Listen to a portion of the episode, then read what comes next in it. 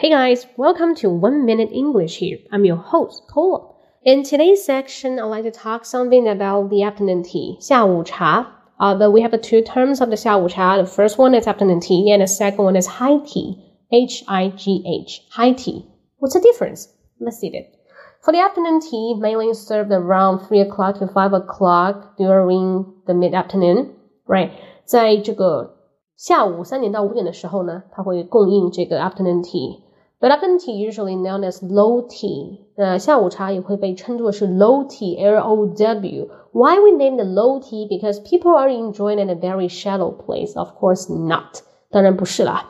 因为说它 low tea，当然不是因为人很 low 啊，或者地方很 low，而在于说 people enjoy the afternoon tea at very low table。 他们在一个非常低的这样的一个 table 上面喝下午茶，such as coffee table，比方说咖啡啊，咖啡的这个茶几，对吧？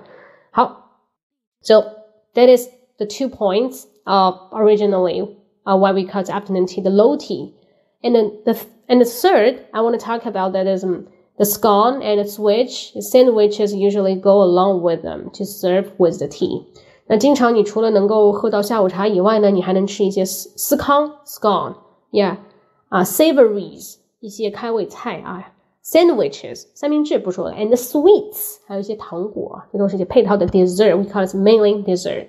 好，那第二个呢，我想谈一下 high tea。So high tea is a kind of tea with heavy meals like fish, meat, pork, beef, whatever.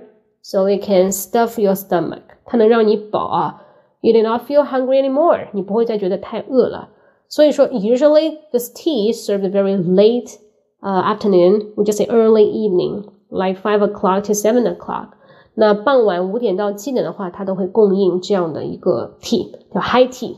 那 high tea 其实除了跟 afternoon tea 没区别以外，它会加一些啊，besides the afternoon tea, they will plus some heavy meals like what I said，啊，就加一些前面讲的那些肉啊，那些鱼肉啊、海鲜之类的，可以让你有种饱腹感。 so just like a supper with some tea，就是像一顿晚饭 with some tea。OK，好，that is my today's sharing. Hopefully you like it. Afternoon tea and high tea and low tea. Have you got it? See you next time. Bye bye. Okay, by the way, I will list kind of the words here, and you can look it up if you don't know from my audio. Okay, uh, my WeChat account that is 英语口语风暴 like usual, nothing changed. So just please subscribe to me. See you next time.